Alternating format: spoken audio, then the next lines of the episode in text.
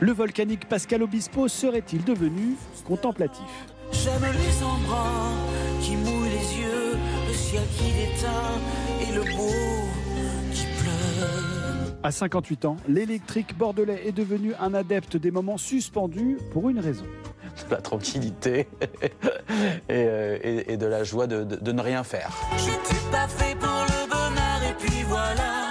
Car il a pris des coups, connu des échecs et perdu des amis, à commencer par Johnny Hallyday ou Daniel Levy plus récemment.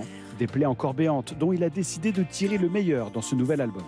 Moi, j'ai la chance de pouvoir créer et de pouvoir transformer euh, les problèmes, euh, les intempéries de la vie euh, en, en beauté. J'essaye. On est ensemble, on y va, on se bat et on, et on construit et on avance parce qu'on est vivant. On sera jamais, jamais,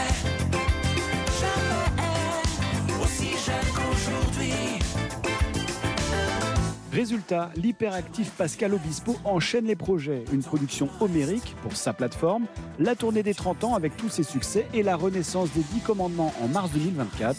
On va pas se plomber euh, les dernières années qu'on a à vivre euh, tout d'un coup parce que, parce que le temps est plus court. hein. Non, non, il faut qu'on en profite. Un album qui marque peut-être le début du reste de sa vie. Encore faut-il saisir l'urgence de savoir comment s'aimer.